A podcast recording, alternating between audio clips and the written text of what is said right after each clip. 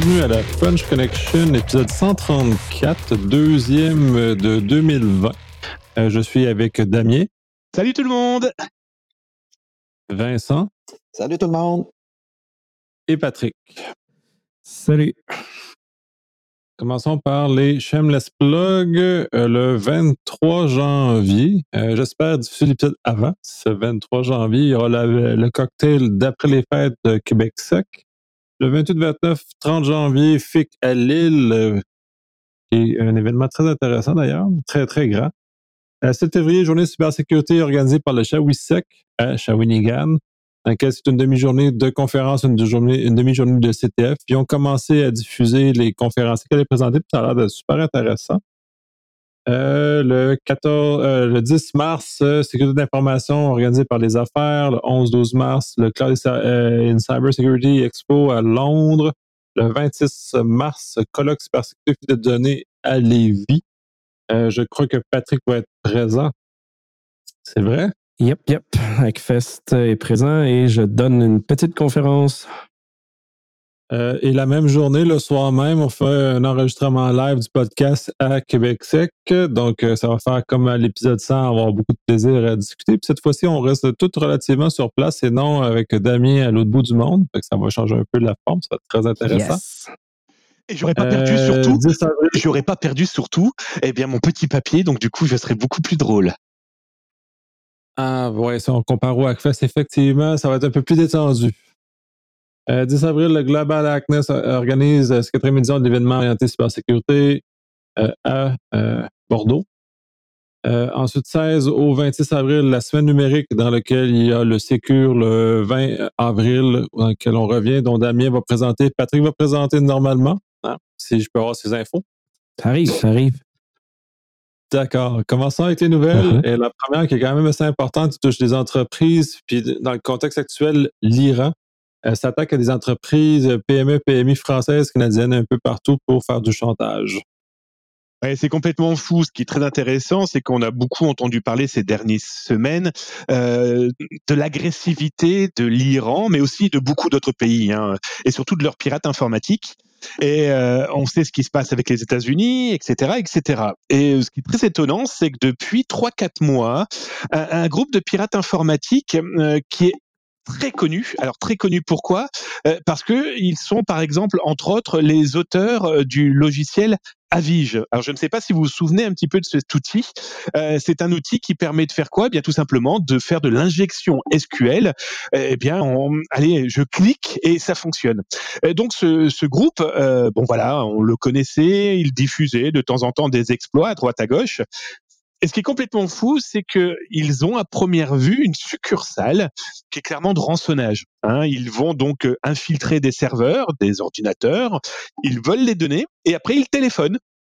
Ils téléphonent, ils envoient des mails, ils font du WhatsApp, ils font du Twitter pour contacter d'abord toute la direction.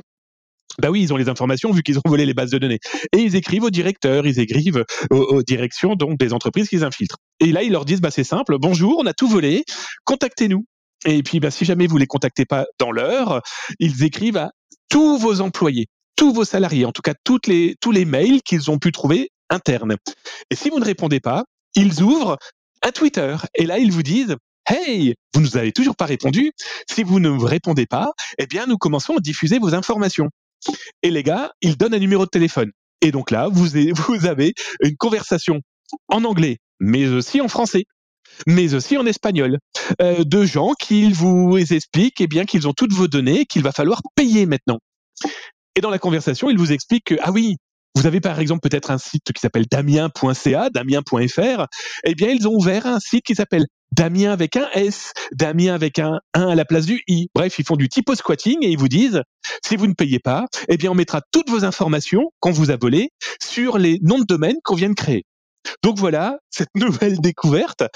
Pour vous expliquer que il existe effectivement plein d'autres pirates qui font du rançonnage. Hein. On a le groupe Maze, euh, on a eu Rexmundi, etc., etc.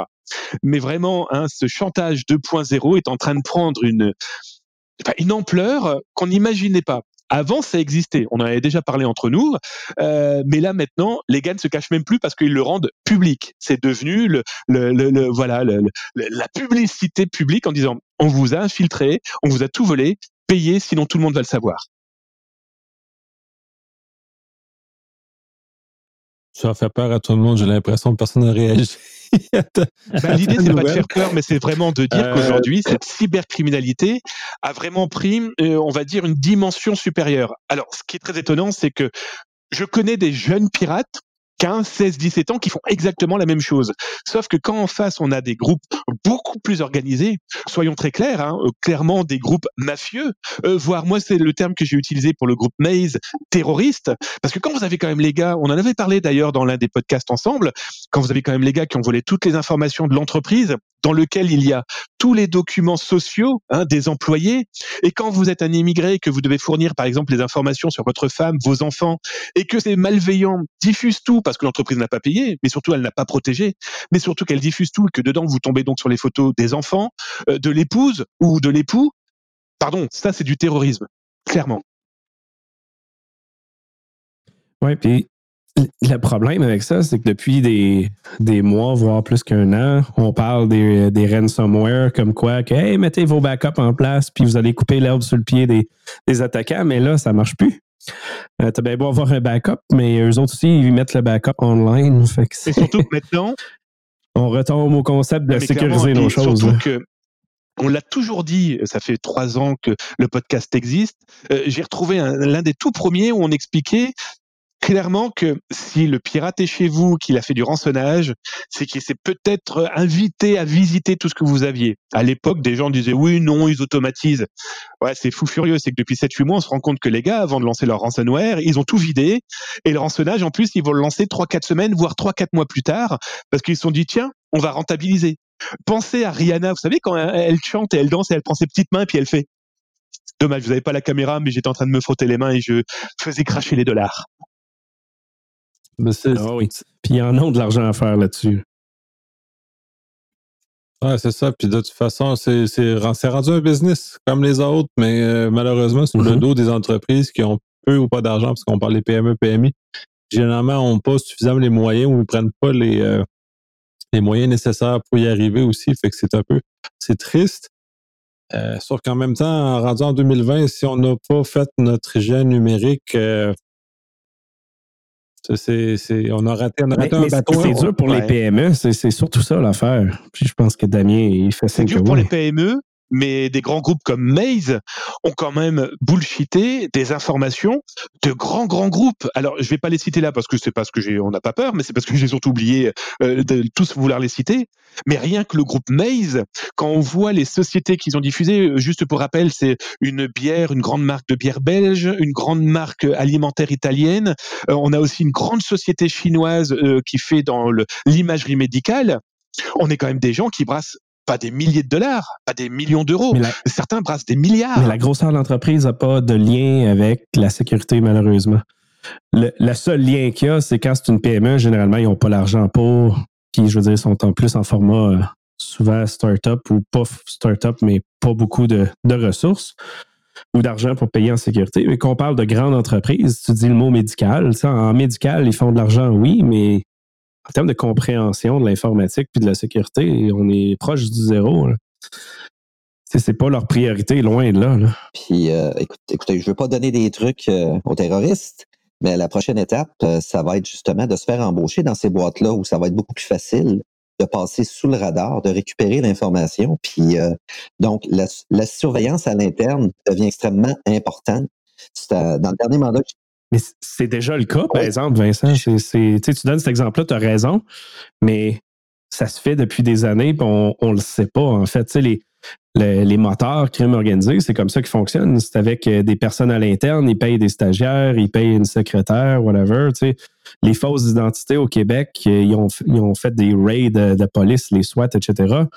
Euh, ils ont toujours trouvé que pour avoir les fausses identités, c'était la, la SAC, généralement, qui était le point faible. Puis ils se sont rendus compte qu'ils payaient du monde 50 000 pour avoir euh, des petits permis de conduire euh, valides. Ah, écoute, je, suis d'accord avec toi, euh, Patrick. la, la, la, la, Ah, j'ai perdu mon idée. Je reviens plus tard. Ben, bah, juste pour dire que si je suis maintenant au Québec, euh, par pitié, je ne suis pas un espion de la Nord-Corée, hein, je vous préviens tout de suite. Hein. Mon, mon, idée m'est revenue. Euh, tu as tout à fait raison, Patrick. C'est un modus operandi qui existe. Euh, présentement, ce qu'on entend pas, les, ce qui est sorti dans les nouvelles, c'était outre, outre, le grand, le grand hexagone vert l'autre bord du pont à Lévis, les autres modèles, c'était un petit peu plus à petite échelle. Mais là, à cette heure, avec les outils, les compagnies qui mettent pas la sécurité, mettent la sécurité sur le périmètre externe à mort, mais à l'interne, plus ou moins. puis la possibilité maintenant de, de, pomper l'information sous le radar, une quantité énorme, puis de l'exfiltrer d'une façon facile. Je pense je pense qu'on est rendu là, là. Oui, tout à fait. Puis un des problèmes de ça, c'est que, ben, je vous on l'a dit des centaines de fois avec le cas de la banque, mais c'est que c'est extrêmement compliqué à détecter à l'interne. Que ce soit malicieux ou par erreur, tu sais, même le, ministère de la Santé, euh, ils, ont, des alertes pour voir que les personnes connues, qu'il n'y ait pas personne qui ait joué dans leur compte pour voir qu'est-ce qu'ils ont, tu sais. Euh, ça, ils le détectent. Mais monsieur, madame, tout le monde qui va jouer dans leur compte, il n'y aura pas d'alerte. Puis si c'est des documents confidentiels de sécurité ou autre, que tu t'en vas copier un drive au complet, c'est simple comme détection, celle-là, mais j'ai jamais vu une compagnie qui l'a fait comme faux. les gars, un petit peu de nostalgie. C'est-tu moi qui observe que plus ça va, nos il, y a un relâchement du côté de la sécurité interne. Souvenez-vous du central dans les années 60-70. C'était blindé on pouvait pratiquement rien faire. C'était tough d'exfiltrer de l'information. Puis il y avait des logs euh, extrêmement verbeux qui étaient fabuleux pour justement euh, faire la prévention. Euh, puis il y avait un resserrement vraiment solide. En fait, une préoccupation peut-être malsaine du côté des dirigeants parce qu'il était très restrictif, mais ça permettait justement de protéger les données de façon, de façon, en tout cas, c'était des très bonnes pratiques à l'époque. Ça, c'est mon avis. Là. Mm-hmm. Mais tu sais, qu'est-ce qui arrive? Ben, en fait, qu'est-ce qui provoque ça un peu? C'est le switch vers le cloud. Fait que là, on investit beaucoup dans le cloud. Fait que l'interne, euh, qui ils sont généralement en mode hybride, ils ont de l'interne on-premise puis ils ont le cloud. Euh, les efforts sont mis sur le cloud. À l'interne, euh, la solution ne suit pas ou la nouvelle solution ne supporte pas l'ancienne. En tout cas, c'est pas, pas facile à gérer un merge on-site ah. puis cloud. puis il n'y a pas juste ça. Les solutions infonuagiques, euh, les podcasts que, je suis avec vous autres depuis deux ans à peu près, euh, il y a trois, quatre, cinq nouvelles où, malheureusement, la responsabilité de la sécurité du contenu, pas du contenant, mais du contenu, euh, c'est souvent du côté du client et non du fournisseur. Puis ce qu'on voit, c'est vraiment c'est sloppé là, comme, comme, comme mesure, justement, par. Puis les, les gens, les compagnies qui font affaire avec ces fournisseurs-là, ils mettent des gens en charge de la sécurité qui manquent de compétences. Il y a vraiment un manque de compétences puis une urgence de s'en aller vers ces solutions-là avant de faire les choses comme du monde, puis de se faire un planning, puis d'être prêt, d'être réellement prêt là, pour bien appliquer ça. Ben, je pense que tu dis le problème à tous les trucs de sécurité en général, mais ouais. bien au-delà de ça, c'est sûr que euh, c'est plus l'informatique départementale, l'info nuagique ne fait qu'accélérer l'informatique départementale que, où tu as un paquet de gens avec peu de connaissances qui sont capables de monter des systèmes, puis dans le fond, euh, on, on, met des armes très puissantes dans les mains de gens qui n'ont aucune maîtrise de, ce qu'ils ont, fait qu'on vient avec ce problème-là. Puis il n'y a pas de temps qu'il n'y a pas de gouvernance, ben on, on oublie, puis ça ne fait qu'aggraver avec le temps. Passons à la nouvelle suivante, que tant qu'à parler de fuite, Camgirl a connu une fuite quand même assez importante de données confidentielles. Oui, euh, un autre site, elle est un peu euh, similaire à Ashley Madison, mais au, lieu d'être les clients, c'est euh, les, les, femmes qui étaient sur les webcams, dans le fond. Eux, quand ils s'inscrivent à cette plateforme-là, euh, ils ont comme un formulaire à remplir pour donner de l'information, dans le fond, sur euh, un peu comme leur biographie de tout ce qui est euh, relié au sexe. mais ça inclut beaucoup d'informations confidentielles et, privées. Donc, ils se ramassent avec leur nom, l'âge, leur grandeur, où c'est qu'ils sont nés, leur endroit favori, leur hobby et tout ce qui est évidemment relié au sexe. Mais ça met ces personnes-là dans une position terrible parce que tu as leur nom, leur âge, où ce qu'ils sont nés, puis leur endroit préféré. Généralement, leur endroit préféré, c'est où ce qu'ils vont être physiquement euh, plusieurs fois par année. Euh, donc, j'imagine pas les cas de stalking qui vont apparaître sur ces choses-là parce qu'on sait qu'il y a plusieurs personnes dérangées sur cette planète. Donc, c'est un cas qui, qui peut avoir des impacts très. Personne dérangée, j'ai un nom. Physique, si on peut dire. Oui, oui, vas-y. Non, je vais pas donner son nom. Ah, OK. On en a une bonne liste. Mais non, c'est ça, c'est assez terrible. Euh, puis, en tout cas, c'est dommage que quelque chose d'aussi euh, intense comme type d'information, encore une fois, se ramasse sur les internets publiquement. Tout ça est fort malheureux, mais tant qu'à faire un peu de pouce là-dessus, euh, Damien fait référence que le consulat français aurait eu fait, dans ce cas-ci, une erreur de manipulation qui a des conséquences de fuite d'informations malheureuses, pas, pas graves, mais malheureuses. Euh, c'est ça qui est intéressant. Hein. Là, les trois infos qu'on vient d'avoir là, c'est trois formes de fuite de données.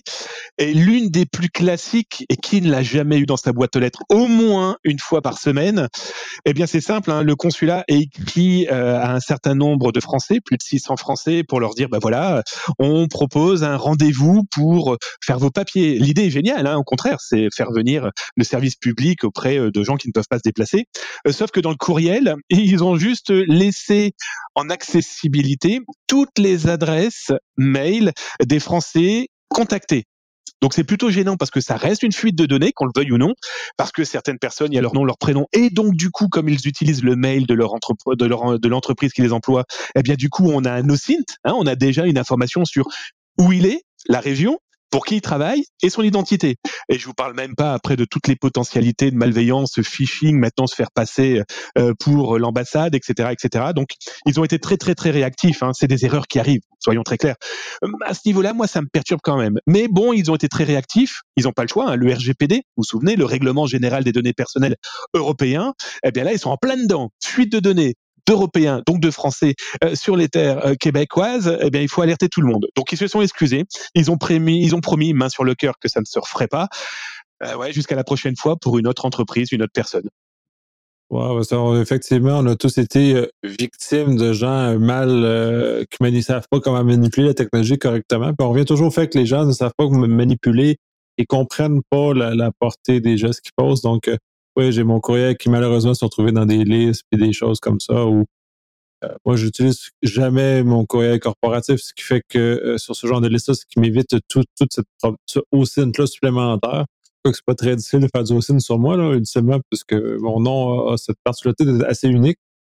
Euh, passons à, un autre web. Celle-là, je la trouve très intéressante parce que moi elle m'inquiète énormément. C'est comme quoi les applications sur nos téléphones intelligents euh, sont hors de, hors de contrôle sur la, consommation et la récupération d'informations personnelles sur nos habitudes et euh, qu'est-ce qu'on fait avec ces dites applications-là, dont les jeux gratuits. Ouais, clairement, c'est une, une, information qui vient de Norvège. Euh, donc, c'est le nord de l'Europe, pour ceux qui n'ont pas encore la géographie dans la tête. C'est l'autorité de la concurrence du pays. Alors, ça s'appelle exactement le Conseil norvégien du consommateur. Et ils ont sorti là, le 15 janvier, eh bien, 186 pages d'un document qui s'appelle Out of Control. Alors, c'est quoi l'idée? Eh bien, ils ont analysé des applications de nos téléphones portables, de nos smartphones, de, nos ordiphones. Autant dire quand on a un téléphone portable aujourd'hui, quand on voit le nombre d'applications euh, qu'on peut posséder si on ne fait pas attention, c'est fou. Et eux, dans leur étude, alors ils parlent pas de Huawei avec de potentialités fuite de logiciels. Hein. Ils parlent pas. Non, non. Là, on est clairement avec euh, un document qui dit, eh bien, on a Tinder, par exemple, ou Appen, ou My Days. Eh bien, ils ont la diffusion à 135 autres entreprises tierces les informations des applications. C'est fou. Ça veut dire que moi, l'application que j'utilise, elle prend mon nom, mon prénom, tout ce que je consomme, etc. Et après, c'est diffusé sur, euh, eh bien, à d'autres partenaires, à d'autres euh, marketeurs. Donc, ça veut dire que toutes ces informations-là, je ne les maîtrise pas, je ne les contrôle pas. Lisez-la cette étude. Elle est affligeante. Et c'est d'autant plus inquiétant, c'est que prenons nos adolescents, Prenons nos enfants qui ont peut-être un smartphone dans lequel ils téléchargent toutes les applications à la mode. Ah là, je parle pas de TikTok, hein. je parle d'applications, par exemple, pour euh, les dames qui veulent suivre euh, leur santé. Euh, voilà, c'est fou furieux. Effectivement, pour avoir minimalement suivi ces communications réseau qui sortent de ces téléphones-là, c'est une panoplie de films de marketing qui sont en arrière, de, de films de publicité. Et tant qu'à parler de publicité, un des problèmes qui est euh, à la source de, la fuite chez Desjardins, c'est la, trop grande accessibilité des informations sensibles à des euh, personnes en marketing qui, pour le bien fondé, vont les utiliser. Et eux euh, ont aucun scrupule sur l'usage de l'information. Zéro, zéro. Aux autres, c'est pour augmenter les revenus de l'entreprise ou faire de l'argent. Donc, ils récupèrent tout ce qu'ils peuvent. C'est très, euh, très épeurant de voir nos enfants, en plus, toutes ces, ces, ces, applications gratuites. C'est ça le problème des applications gratuites, la quantité d'informations qui pompent sur nous. C'est phénoménal. Euh, sont capables généralement de savoir où on est localisé juste par l'adresse IP sortante, par exemple. Ils sont capables de savoir nos habitudes. Il y en a même qui ont caché des choses qui, qui euh, espionnent ce que les gens font sur leur téléphone. C'est juste fou. ça serait bien que cette, euh, cette façon-là change, qu'on aille vers. C'est ce que disait tout à l'heure Patrick. Hein? Et quand Patrick nous parlait de, de Camgirl, là, qui s'est fait euh, cette fuite de données, qu'on voit toutes les informations que peuvent accaparer les sites internet pour du marketing, pour euh, soi-disant faire de belles cartes de visite, aujourd'hui, on ne peut plus avoir confiance. C'est plus possible. Ou alors se créer plusieurs identités, mais là, ça veut dire qu'on va devenir tous des schizophrènes de 2.0. C'est plutôt inquiétant. vous parlez de, justement de, de, de de, marketing, euh, vous parlez de, de, fuite de données, etc. Euh, un petit élément sur lequel je suis tombé, je vous dirais, là, plus d'une dizaine d'années, euh, quand mon ex-copine est tombée enceinte, on s'est mis à recevoir justement toutes sortes d'informations, hein. Nestlé avec un petit sac puis des produits, puis etc., etc., euh, pour me rendre compte que euh, en discutant justement euh, avec mon ex-copine, pourquoi qu'on commençait à recevoir toutes sortes de communications, des appels téléphoniques, du courriel, du courrier. Elle m'a expliqué qu'elle était allée au, salon des nouvelles mamans à Montréal et que chaque kiosque où elle arrêtait a donné un petit bout d'information incluant l'adresse courriel pour se rendre compte que la firme de communication qui est derrière ces concours-là, c'est la même firme qui était capable de, voilà, merci du signe, avec une seule donnée récupérée de façon identique, il montait le profil des éventuelles mamans, des éventuels papas. Et puis, si vous voulez mon avis, Hey, ça se fait encore, ça. Et allez.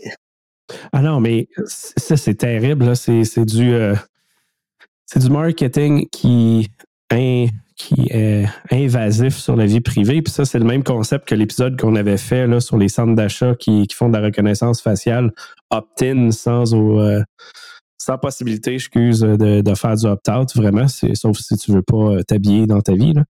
Euh, ben, je veux dire, tu pourrais acheter tout sur Amazon, mais c'est pas mieux. Euh, puis on n'a jamais eu suivi hein, là-dessus. Euh, by the way, Nick, on a fait beaucoup de pubs. Ça a été intense sur LinkedIn, sur Twitter et tout ça. Puis euh, il y a une personne, je pense, que de la compagnie qui avait répondu sur euh, Twitter disant que ah, tout est beau, tout est gentil, puis ça a fini là. Mais je veux dire, cet exemple des magasins-là, la vie privée comme ça, les applications, c'est le modèle qui est partout. Euh, ouais, ça s'annonce pas bien, comme tu dis, Nick, pour euh, les enfants futurs. c'est ça, on met dans les mains de gens en marketing des décisions importantes sur la vie privée des gens. Et c'est généralement pas les meilleures personnes pour prendre des décisions éclairées à ce sujet-là parce que leur motivation et leur incitatif n'est pas favorable à la protection de la vie privée. C'est justement le contraire, sont défavorables à la protection de la vie privée parce qu'ils font tous leur mhm. business le contraire. Mais il n'y a rien il a rien qui les oblige à agir différemment. C'est surtout ça aussi le problème. Même, je veux dire, s'il y a des règles de vie privée et autres, euh, tant qu'il n'y aura pas d'action contre ces entreprises-là, il ne se passera rien. Puis, il n'y a personne qui en parle. Je veux dire, euh, dans les cégeps, universités hautes, il y a des cours sur comment faire ces choses-là. Là. Je sais pas si vous êtes d'accord avec moi. L'offre de service d'un département marketing, c'est justement de colliger des données, pas nécessairement d'avoir des données complètement euh, en clair, dont l'objectif est justement de euh, modeler un modèle de communication pour accroître la clientèle, pas pour parler à du monde. On veut parler à un ensemble de personnes. Ben, c'est le concept de Target si, si, on revient à Target, la manière que le magasin fonctionne, ça avait sorti des nouvelles, je pense, le 4-5 ans, qu'il y avait beaucoup de personnes qui étaient concernées euh, qui trouvaient ça un peu bizarre parce qu'ils recevaient des, euh, pamphlets, des nouvelles, etc., sur leur courriel ou même physiquement chez eux de, du magasin, lui disant ben va acheter des couches. Mais ils n'ont pas encore l'enfant. La, fille est juste enceinte, mettons, de six mois mais parce que son profil, les achats, que tous ses achats sont reliés à un certain profil au magasin avec son courriel ou une carte, évidemment, là, de, de membre, ben, il voit que la tendance de qu'est-ce qu'il achète dans les derniers mois, ben, ils savent qu'il y a un enfant qui arrive. Tu sais. ça, c'est un des exemples. Mais on peut aller tellement plus loin, justement, avec les Google de ce monde. C'est assez terrible. avec, la avec la nouvelle loi, là, justement, sur les communications, avec le consentement tacite, le consentement, etc., dans ma, dans ma tête à moi, c'est sûr que je vois pas juste des licornes, mais dans le modèle ici, euh, ça devrait être un incitatif qui devrait euh, garder ces gens-là en alerte pour dire faites attention à ce que vous faites avec les données. Parce qu'un jour, il va y avoir une poursuite, une vraie, puis on va passer dans le journal. Ben, c'est comme la sécurité, tant qu'il n'y aura pas de poursuite ou un bâton en face, il n'y a personne qui va agir. C'est bien dit. C'est malheureux, ce genre de, de, de constat-là, mais euh, il va falloir que les législateurs se réveillent et agissent pour protéger les citoyens contre ce genre de manœuvres-là, mais euh, je ne sens pas cette volonté-là. Même avec le RGPD, on n'y voit pas clairement dans ce genre d'éléments-là. Fait que généralement, c'est des compagnies qui sont dans des zones euh, législatives dans lesquelles sont en dehors de ce contrôle de ces lois-là en plus. Fait qu'on est euh, on est un peu foutu pour ce genre pour ce genre de choses-là. passons à la nouvelle suivante qui est oh non, oui Damien? Non, non, non, je, je, me permettais. Euh, c'est ce qui est très important aussi. Du coup, on voit que le législateur rame. On voit que les entreprises trouveront toujours une petite piste supplémentaire euh, pour continuer à collecter de la donnée. regardez Google qui annonce que prochainement les cookies ne seront plus utiles. Non, je pense que la priorité des priorités est clairement d'éduquer nos enfants, nos familles, nos amis, nos proches, qu'ils apprennent à ce qu'est une véritable hygiène numérique. Effectivement. Euh, donc, euh, passons à la nouvelle suivante qui est euh, une vulnérabilité dans les modems permet une capacité modem câble qui permet essentiellement de manipuler l'information qui circule, c'est quand même assez vulnérable, puis il semblerait que Vidéotron était également affecté par ce problème-là. Oui, exact. On se retrouve avec une vulnérabilité qui est rendue publique, puis c'est un peu là l'enjeu, qui affecte des millions et des millions de modems pas juste au Québec, c'est Canada, États-Unis, Europe, euh, partout. Je pense qu'il disait juste en Europe, c'était plus que 200 millions de modems qui étaient euh, considérés vulnérables à cette attaque-là. Euh, le problème qu'on rencontre, c'est que la vulnérabilité dans le modem, quand elle est exploitée, puis l'attaque est quand même intéressante, là, si vous voulez le côté plus technique, ça attaque le spectrum du, de l'analyse des données à l'intérieur du modem. Ils vont faire un genre d'overflow euh, à ce niveau-là pour ensuite faire un wrap chain pour réutiliser finalement des fonctions internes. Et la preuve euh, de concept qui est sortie est que le modem va se connecter automatiquement là, vers un site externe euh, comme ça. ça aurait l'air, puis là, ben, j'ai checké le code, mais évidemment, le code en assembleur. C'est pas mon, champ de domaine euh, d'expertise, donc j'ai pas tout compris. Euh, mais il y en a qui disent que l'exploit doit se faire à l'intérieur du réseau, d'autres que c'est via l'extérieur, parce que dans la preuve de concept, tu as une commande euh, remote. mais ça reste que ce soit trigger à l'interne ou à l'externe. Tant qu'à moi, c'est un détail parce que du mass phishing, surtout euh, des millions de personnes au Québec sur Vidéotron. C'est un détail que 1% clique sur ce lien-là qui exploite la vulnérabilité. Dans le fond, c'est simplement de visiter un site web. Euh, ça fait que des centaines de milliers de personnes pourraient être affectées s'il y a une campagne de ce genre-là qui arrive. Euh, puis ce qui est dommage, c'est que, ben, en fait, c'est Vincent qui a, posté ça. Ben, pas Vincent sur notre podcast, Vincent du Hackfest, qui a posté ça sur, sur Twitter, Vidéotron a répondu comme quoi, ah, c'est pas grave, anyway, la vulnérabilité ne peut pas être vraiment euh, attaquer des, plusieurs personnes à la fois, ce qui est faux avec l'exemple que je viens de donner. Euh, puis qui ont dit qu'ils travaillaient là-dessus, puis que l'update allait être diffusé de manière transparente éventuellement. On a poussé le, on a répondu à ça évidemment là, en disant que l'exploit était disponible, blablabla. Bla, bla. Pas de suivi. Euh, on a fait un post Facebook, pas de suivi.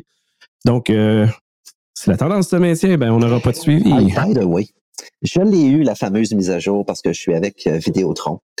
Toutefois, euh, j'ai eu aucune notification que sur mon modem, euh, j'avais eu la mise à jour. Je vous explique.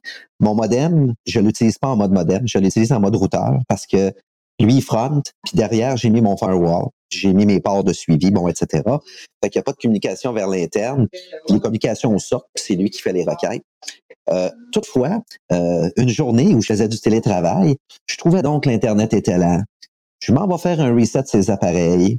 J'ai plus d'Internet. J'ai plus rien. Quand je me suis sur le modem, j'avais le beau message à l'écran sur l'adresse IP du modem. Bonjour, cher client. Bla, bla, bla, bla, bla, bla, bla, bla. Mise à jour. Nous espérons que bla, bla, bla, bla, bla. Là, je me disais, hein, le modem n'a pas rebooté. Le modem n'a pas rebooté. Oh boy. Le modem, tant que je flushais pas mon DNS, il restait connecté. Hey, ça a été un nausée. Je pense que ça m'a pris une heure. Ben, on se pense intelligent, hein, rendu à notre âge. Hein. La dernière place que j'ai checké, c'était dans sa page web de config de mon, de mon modem, bien entendu. Puis là, quand j'ai vu le message, j'ai donc trouvé le modèle de communication Vidéotron tellement poche. J'étais allé voir sur des posts, des blogs sur le site de Vidéotron. Tout était up. Le statut était up. Il n'y a pas de panne, il n'y a rien. Ah, mais ils, ils, le diront pas. Puis même le post, ce qui est, ce qui est, euh, ça fit avec ton histoire, c'est qu'ils l'ont dit qu'ils allaient pousser ça de manière transparente, puis ils n'en feront pas de communication. C'est-tu mauvais, ça, d'abord? Fait qu'on on n'a même pas de statistiques pour savoir si on réussit à pousser les patchs sur 20, 30, 100 des, des clients. On le sait pas.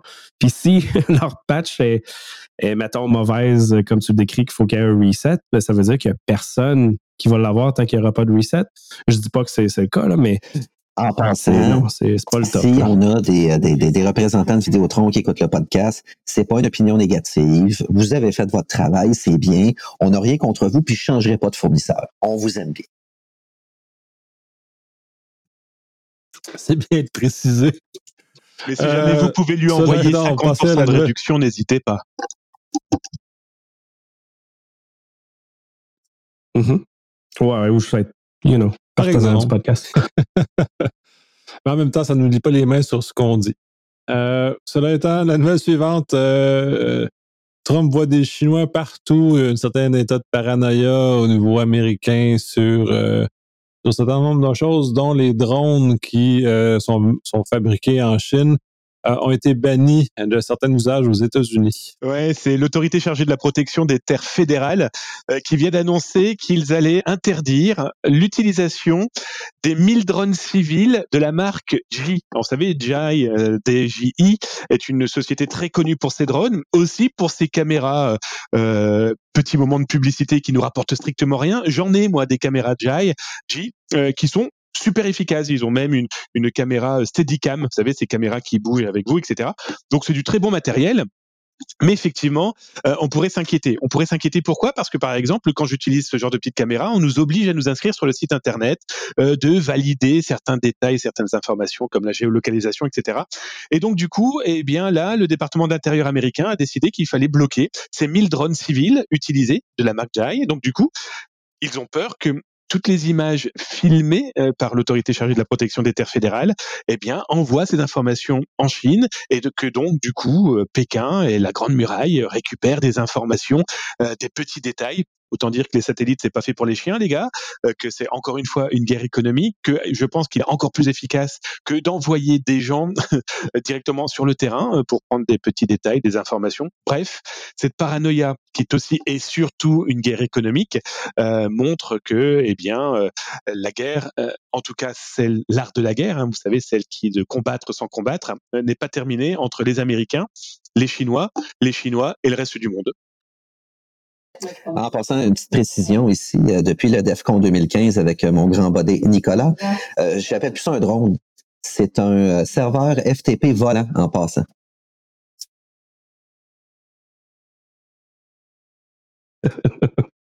yes. Ouais, oui, il y avait un modèle explicite que tu étais capable, tu avais un, un, point d'accès sans fil sur lequel tu te branchais avec un FTP sans authentification. C'était quand même magique comme, comme solution.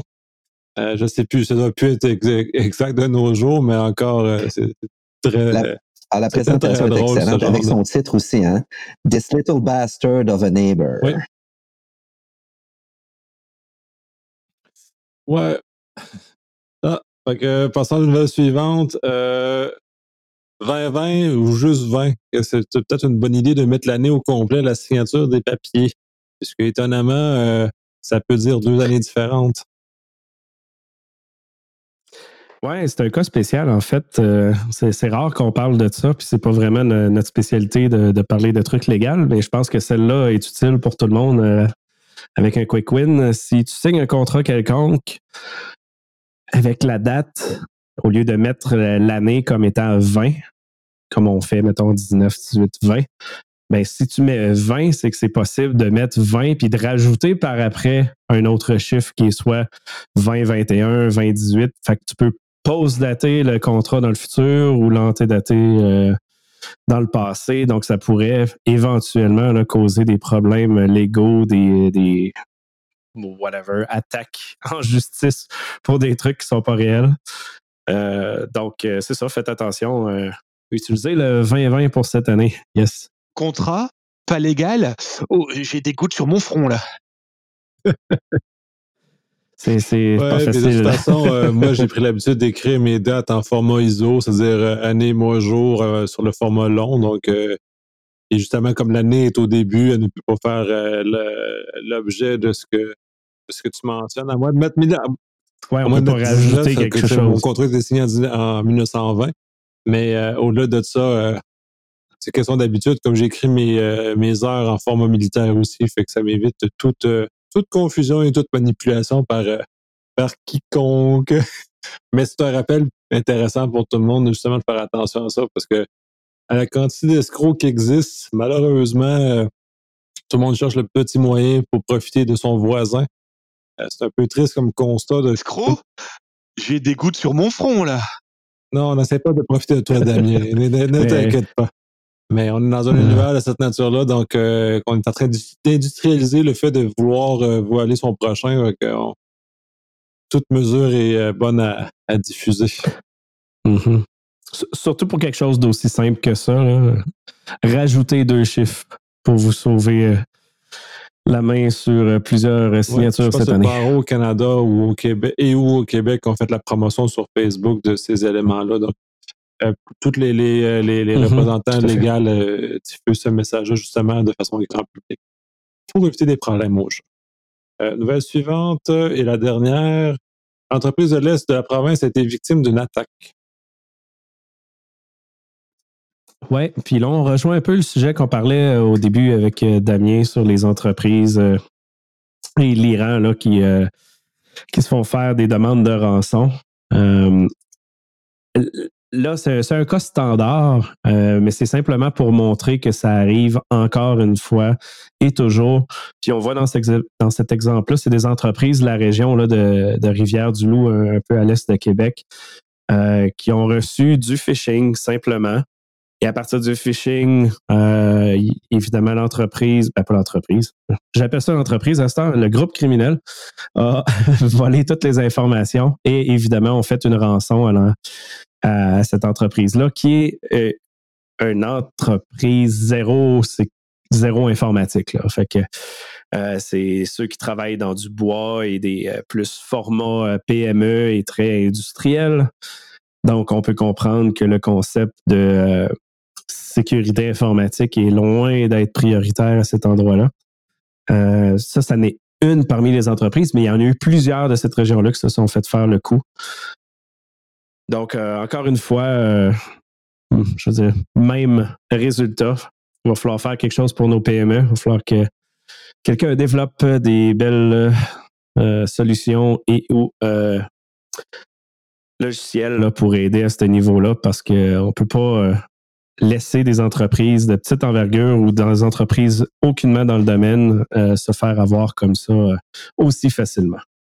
Ah, écoute, c'est intéressant ce que tu dis là, Pat. J'ai un de mes grands amis d'enfance que j'ai vu euh, dernièrement dans le temps des fêtes. Euh, travaille à Tedford. C'est un spécialiste justement en programmation des automates pour les coupes de bois. Là, on parle pas des, euh, des automates euh, avec des petites scies. Là. On parle vraiment d'une machine à rouleau qui envoie des bio d'une tonne, deux tonnes, trois tonnes avec les différentes coupes, etc. Tout ça est relié. Hein. Euh, écoute, tu peux faire du dommage avec dans ces compagnies-là là, en, en, comment je dirais ça? En scrapant justement le nivelage par laser, en scrapant les coupes. écoute, c'est épouvantable. Ben, juste mettre l'ordinateur down, je veux dire, l'entreprise est même plus capable de faire de la ah coupe. c'est aussi niaiseux que ça. C'est ça, tu livres plus. Tu livres plus, tu as des retards, tu as des pénalités, puis euh, tu, meurs. Oui, exact. Puis euh, ce qui est surprenant, en fait, dans ce genre d'entreprise-là, puis peut-être que ça arrive puis on n'est pas au courant, mais c'est le peu d'entreprises qui perdent euh, tout et qui vont en faillite. Je sais qu'il y a eu des cas réels, mais il y a tellement d'attaques que ça me surprend que ça n'ait pas des impacts euh, majeurs de ce point-là encore. Oui, mais l'objectif des criminels n'est pas de briser une compagnie. L'objectif des criminels, c'est de faire de l'argent. Et quand tu fais de l'argent, tu ne jettes pas une entreprise à terre parce que si la jettes à terre n'est plus capable de payer d'argent, fait il faut y ait toujours dans un modèle où on, ils veulent juste saigner assez la personne, l'entreprise, pour euh, qu'elle soit encore en vie pour continuer à, la saigner plus tard. Parce que tu sais, une entreprise qui s'est fait prendre une fois, dans trois ans, ils vont se refaire une prendre une deuxième fois parce que généralement, ils prennent jamais leur leçon comme il faut. Puis on l'a vu à quelques reprises que c'est un cycle. comme le message ne se rend pas. Que euh, les outils informatiques sont très pratiques, sauvent beaucoup d'argent, augmentent la productivité, mais il faut pas escamoter la protection de ces équipements-là parce qu'ils comme vivent comme dans un monde de, licorne où ils pensent que on peut installer ça, mais sans rien d'autre, en escamotant les choses, en escamotant le restant. Fait que, je trouve ça malheureux et je trouve ça triste pour ces entreprises-là, mais en même temps, rendu en 2020, ceux qui ne sont plus au courant des fuites, de, ceux qui sont pas au courant des fuites de données, des problèmes informatiques et tous les risques qu'on associés, ils vivent en dessous d'une roche. Puis au Québec, on a eu le on a le 20 juin 2019, le jour zéro. maintenant, c'est avant Desjardins et après Desjardins. Euh, tu, tu, peux plus. la quantité d'informations que Desjardins a diffusées publiquement, juste sur tout le problème, ont minimalement éveillé probablement les, les 8 millions de Québécois qui. Fait tu, peux plus, là. Tu peux plus plaider l'ignorance. C'est juste impossible. Fait que maintenant, prenez responsabilité puis faites les vraies, les vraies choses qui, s'imposent. Ça vous prend des gens en TI pour gérer vos équipements. Ça prend des gens en sécurité pour protéger vos informations.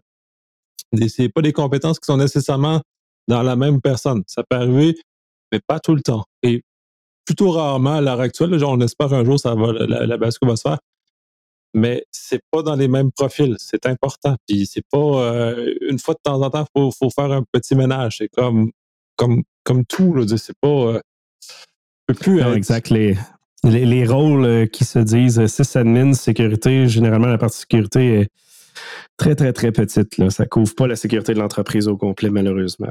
Mais ces entreprises-là pensent que ça couvre tout. Puis c'est un peu là qu'on se tire dans le pied. Oui, aussi. Puis il y a peut-être un peu de, responsabilité des gens en TI, en InfoSec, de, de bien propager le message, mais cela étant, euh, devrait y avoir un, certain niveau de responsabilité des gens en TI qui ont, ça a été beaucoup discuté un ordre professionnel, comme les ingénieurs. Mais maintenant, il va falloir que ces gens-là soient responsables des, des, euh, actes qu'ils posent, euh, puis qu'on arrête de, de, de, se fier aveuglément à ces gens-là, parce que toute notre économie numérique est basée là-dessus. C'est comme, c'est comme de dire que tous nos ponts sont construits par des gens qui ont décidé de dessiner un pont dans leur sol puis qui commencent à, construire des ponts. On ne peut pas faire ça, là. on n'est plus là.